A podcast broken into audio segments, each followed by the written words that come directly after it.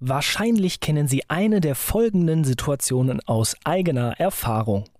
Kein Handyempfang im Zug oder auf der Autobahn, Behörden, bei denen alles in doppelter Ausfertigung und in gedruckter statt digitaler Form eingereicht werden muss, Schulen ohne zeitgemäße technische Ausstattung, Landkreise ohne schnelles Internet. Es tut sich zwar einiges bei der Digitalisierung in Deutschland, aber unterm Strich gibt es immer noch viele Bereiche, in denen Deutschland bei der Digitalisierung aufholen muss, um in der Zukunft auch für Wohlstand und Wachstum zu sorgen. Wie das gelingt, worauf es dabei ankommt und wie Deutschland digitaler werden kann, das erfahren Sie diesmal. So klingt Wirtschaft. Zukunftsthemen für Unternehmen. Ein Podcast der Solutions bei Handelsblatt. Ich bin Matthias Rutkowski und meine Gesprächspartnerin ist nicht nur Digitalexpertin, sondern sie ist Mitglied der Geschäftsleitung von Cisco Deutschland sowie Direktorin des Digitalisierungsbeschleunigungsprogramms Deutschland Digital und Country Plan. Ich sage herzlich willkommen, Jutta Gräfensteiner. Hallo, Herr Rutkowski, schön, dass ich heute dabei sein kann.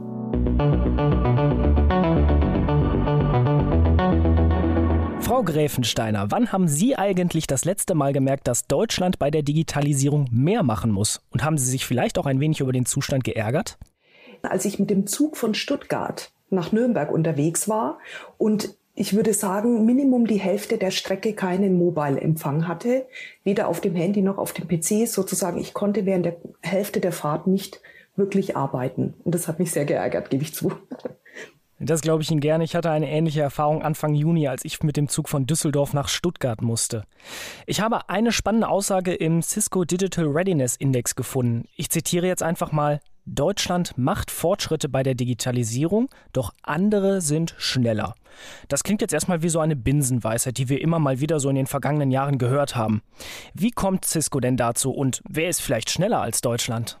Sie haben es angesprochen, Cisco führt jährlich die Umfrage durch, die da genannt wird Digital Readiness Index. Wir befragen oder gucken uns dabei 141 Länder an im weltweiten Vergleich. Und wir sehen zum Beispiel, dass Deutschland sich im Vergleich zum Vorjahr in drei von sieben Kategorien zwar verbessert hat, aber dennoch im internationalen Ranking nachgelassen hat. Also im Vorjahr waren wir auf Platz 6 und jetzt liegen wir auf Platz 14. Also wir haben einiges sehr gut gemacht.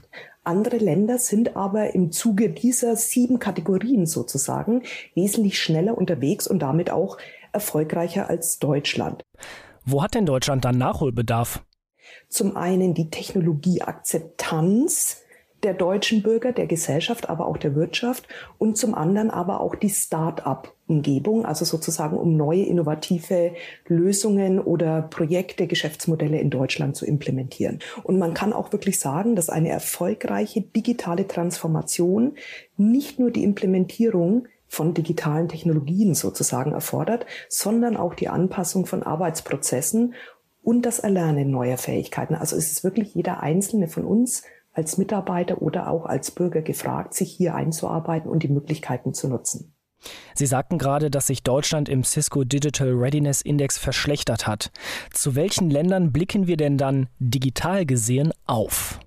Also das sind zum einen natürlich also unsere Nachbarn, also im europäischen Vergleich Luxemburg, aber auch Dänemark zum Beispiel hat sich nach oben gearbeitet, Schweiz, Niederlande, Schweden, also das sind alles oder auch Norwegen sind alles, also ich sage mal europäische äh, Nachbarn, aber ganz vorne steht natürlich Singapur, also liegen wirklich an der Spitze des internationalen Rankings, also mit all den Maßnahmen, die diese Länder eben auch für sich umsetzen.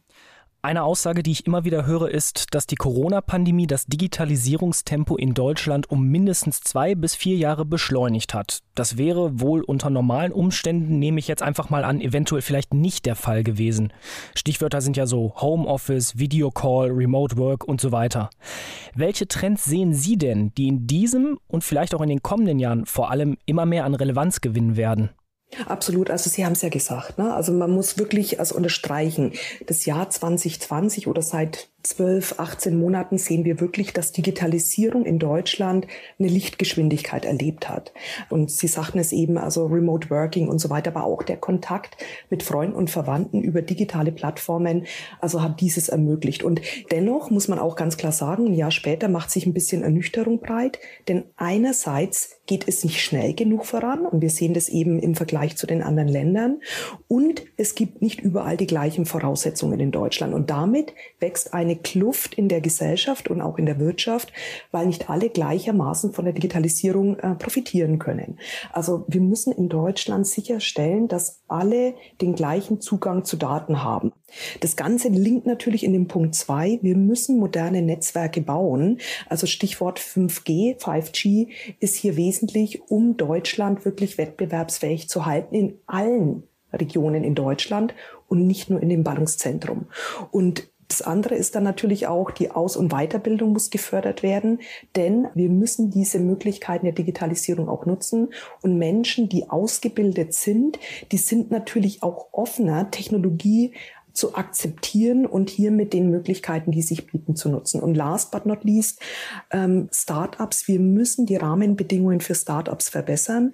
Ernst Young hat 2020 wirklich hier eine Analyse gemacht und wir sehen, dass wir in Deutschland nachgelassen haben mit der Unterstützung von Startups, nämlich bei minus 15 Prozent versus Frankreich zum Beispiel hat aufgeholt mit plus drei Prozent, also mehr als drei Prozent, ähm, investiert Frankreich in die Start-up-Finanzierung und Großbritannien, muss man sich mal vorstellen, trotz des Brexits mehr als ein Viertel Wachstum in der Start-up-Finanzierung, also plus 25 Prozent auf knapp 14 Milliarden Euro Unterstützung für neue Unternehmen. Also das ist gravierend und ich denke, da muss Deutschland eine andere Rolle einnehmen, um hier wirklich junge, innovative Unternehmen zu unterstützen.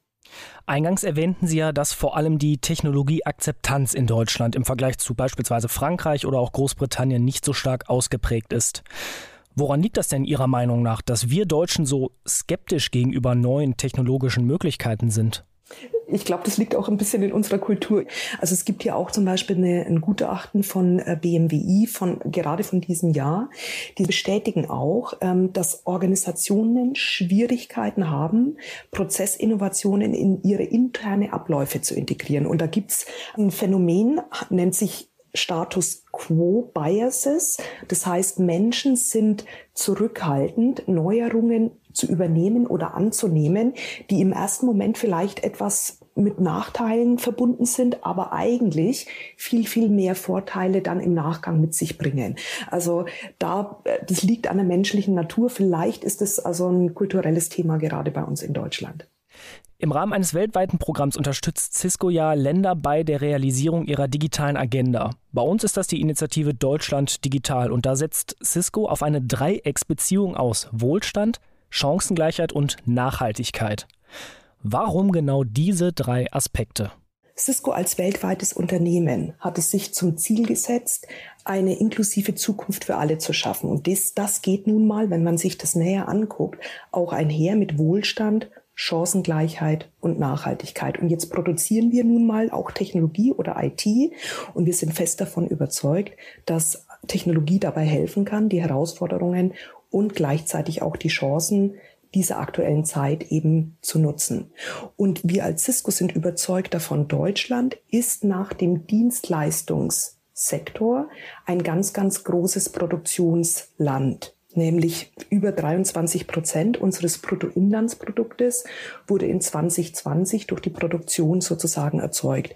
Und wir glauben, dass gerade hier in der Fertigung noch ein ganz, ganz großer Produktivitätsfaktor für die deutsche Wirtschaft liegt. Mithilfe von Cisco gleichzeitig das Thema Chancengleichheit. Die, das World Economic Forum hat zum Beispiel in 2021 die digitale Spaltung in ihrer Liste der fünf Risiken für die Menschheit aufgenommen. Wir sehen das ganz klar, dass Digitalisierung kein Eliteprojekt sein darf, sondern Digitalisierung muss allen Menschen zugutekommen. Und hier ist natürlich eine lückenlose Netzinfrastruktur, also ein lückenloser Breitbandausbau in allen Bereichen von Deutschland wesentlich. Und das führt einher mit Zugang zur Technik und zu digitalen Kompetenzen. Und last but not least, der dritte Punkt, Nachhaltigkeit. Ähm, Sie alle haben es wahrscheinlich verfolgt auch. Die Europäische Union hat äh, mit ihrem Programm Fit for 55 ehrgeizige Klimaziele gesetzt für uns alle in Europa. Und wir sind überzeugt davon, dass Digitalisierung ein wesentlicher Teil der Antwort ist. Also es gibt ganz, ganz viele Möglichkeiten, wo Digitalisierung helfen kann, Nachhaltigkeit zu unterstützen und auch zu beschleunigen. Ich würde ganz gerne noch einmal kurz auf Wohlstand eingehen und da liegt ja auch Ludwig Erhards Slogan Wohlstand für alle ziemlich nahe. Wohlstand geht ja aber letztlich auch mit Produktivität einher. Und trotz Pandemie, wenn wir uns einfach mal das Bruttoinlandsprodukt anschauen, ist das in Deutschland trotz Pandemie nur leicht gesunken. Vor allem, weil sich Firmen doch einigermaßen solide erst digitalisiert haben, so würde ich es jetzt ausdrücken. Worauf kommt es denn aber nun an, dass Firmen diese Digitalisierungsdynamik beibehalten? Also ich glaube, es ist auf der einen Seite die technologische Lösung. Also die Technologie im Unternehmen muss stimmen und dabei muss IT und OT, jetzt zum Beispiel nehmen wir ähm, Fertigungsunternehmen, verbunden werden, um hier zu automatisieren und zu integrieren. Also Technologielösung und gleichzeitig auch die Akzeptanz bei den Mitarbeitern, diese Technologielösungen auch zu nutzen. Es hilft nichts, wenn die Technologie dasteht und die Lösung dasteht und die Mitarbeiter nutzen es nicht, weil es vielleicht auch zum dritten Punkt nicht in die konkreten Arbeitsabläufe im Unternehmen ordentlich integriert ist. Also alles muss beachtet werden. Es hängt nicht nur an der Technologie, sondern wirklich auch an der Nutzung derselbigen. Nachhaltigkeit ist ja, wie Digitalisierung auch, ein komplexes und holistisch zu betrachtendes Handlungs- und Organisationsprinzip, das alle Bereiche eigentlich umkrempelt. Verbindet Nachhaltigkeit eigentlich sozusagen alle Komponenten der Digitalisierung mit dem Ziel einer verantwortungsvollen Zukunftsgestaltung? Zu einem ganz großen Teil, ich würde nicht sagen alle, aber schon zu einem ganz, ganz großen Teil ja. Ich nehme nochmal eben Bezug zum Cisco Digital Readiness Index, über den wir eingangs gesprochen haben. Welche zwei oder drei Technologien, vielleicht auch Prozesse oder auch Projekte muss Deutschland denn nun unmittelbar angehen, um international nicht den Anschluss bei der Digitalisierung zu verlieren und um vielleicht ein paar Plätze im Ranking nach oben zu steigen? Ich glaube, ganz wesentlich ist wirklich das Thema Technologieakzeptanz bei jedem einzelnen Bürger, bei jedem einzelnen Mitarbeiter nach vorne zu treiben. Hier kann die Politik, hier kann die Wirtschaft und jeder Einzelne etwas tun, damit wir die Möglichkeiten für uns nutzen. Das geht einher mit Punkt zwei, digitale Bildung und Weiterbildung. Auch hier ist nicht nur die Politik oder das Bildungsministerium gefragt. Jedes Unternehmen kann hier seine Mitarbeiter aus- und weiterbilden und auch darüber hinaus Unterstützungsleistung bieten. Ich nehme einfach nur das Beispiel von Cisco Networking Academy. Wir haben alleine in Deutschland per anno im letzten Jahr zum Beispiel knapp 60.000 Teilnehmer, also Studenten gehabt, die an 675 Akademien in Deutschland ihre IT-Kenntnisse ähm, weiterbilden. Also von der Seite her, jedes Unternehmen kann hier etwas tun und natürlich ist jeder Einzelne gefragt, sich auch selber weiterzubilden. Dritter Punkt, Konnektivität und Vernetzung. Wir hatten es gesagt, also wir brauchen ausreichende Internetanschlüsse. Wir liegen zwar mit dem klassischen Internet in der Bundesrepublik sehr, sehr gut da, mit knapp 95 Prozent, aber wir sprechen wirklich von Breitbandausbau auch im ländlichen Raum und nicht nur sozusagen in den Ballungsräumen, weil kleine Unternehmen, Start-up-Unternehmen, die sind nun mal auch im also ich sage jetzt einfach mal Bayerischen Wald oder eben in der, in, im, im Allgäu unterwegs. Also wir müssen wirklich den ländlichen Raum hier auch stärken, um alle Möglichkeiten der Innovation wirklich äh, zu ermöglichen. Und das führt mich auch zum vierten und zum letzten Punkt. Wir brauchen die Start-ups, um ähm, hier wirklich neue Themen anzugehen. Das geht mit Investitionen einher, aber das gehört auch Mut zum Risiko mit dazu. Ähm, der Start-up, der Firmengründer, die aber auch eine gesellschaftliche Akzeptanz möglicherweise zu versagen, also ein, ein, Flop zu, zu generieren. Da ist USA ganz, ganz weit. Da gehört es zum guten Ton, auch mal also ein Unternehmen in den Sand zu setzen. Also da brauchen wir als deutsche Gesellschaft auch Offenheit. Frau Gräfensteiner, nach all diesen Themen und Insights würde mich jetzt einfach mal Ihr Plädoyer für ein digital besser aufgestelltes Deutschland interessieren. Wie würde dieses lauten? In Summe würde ich wirklich sagen, Digitalisierung ist für uns einhergehend mit der Chancengleichheit, mit Wohlstand und mit Nachhaltigkeit. Ich bin überzeugt davon, dass Deutschland sehr gut positioniert ist im internationalen Wettbewerb. Aber wir müssen auch aufpassen, dass wir den Anschluss nicht verlieren. Ohne Digitalisierung wird Deutschland an Wettbewerbsfähigkeit verlieren. Und jeder ist hier gefragt, nämlich Politik, Wirtschaft und Gesellschaft. Wir sitzen alle im gleichen Boot und jeder muss seinen Beitrag leisten. Konkrete Themen, die wir angehen müssen, ist der Breitbandausbau auch im ländlichen Bereich? Ist die Technologieakzeptanz und die Nutzung, also es ist nicht nur schön anzugucken, sondern wirklich auch, wir müssen es nutzen, einhergehend mit der digitalen Bildung, denn wer gebildet ist, hat keine Scheu, auch neue Lösungen anzugehen und dabei unterstützen natürlich auch ähm, die Start-ups. Hier braucht es konkrete Maßnahmen und Investitionen von der Politik und auch gleichzeitig von der Wirtschaft. Jedes IT-Unternehmen kann hier unterstützen, Start-ups nach vorne zu bringen und damit die Wettbewerbsfähigkeit von Deutschland weiter voranzutreiben. Und ich hoffe, dass wir damit nun auch die letzten DigitalisierungsskeptikerInnen überzeugen konnten. Vielen Dank, Frau Gräfensteiner, für das Gespräch über die To-Dos, um Deutschland digitaler zu machen. Und wir, liebe Hörerinnen und Hörer, hören uns kommende Woche wieder. Bis dahin, Servus und machen Sie es gut. So klingt Wirtschaft, der Business Talk der Solutions bei Handelsblatt. Jede Woche überall, wo es Podcasts gibt. Abonnieren Sie.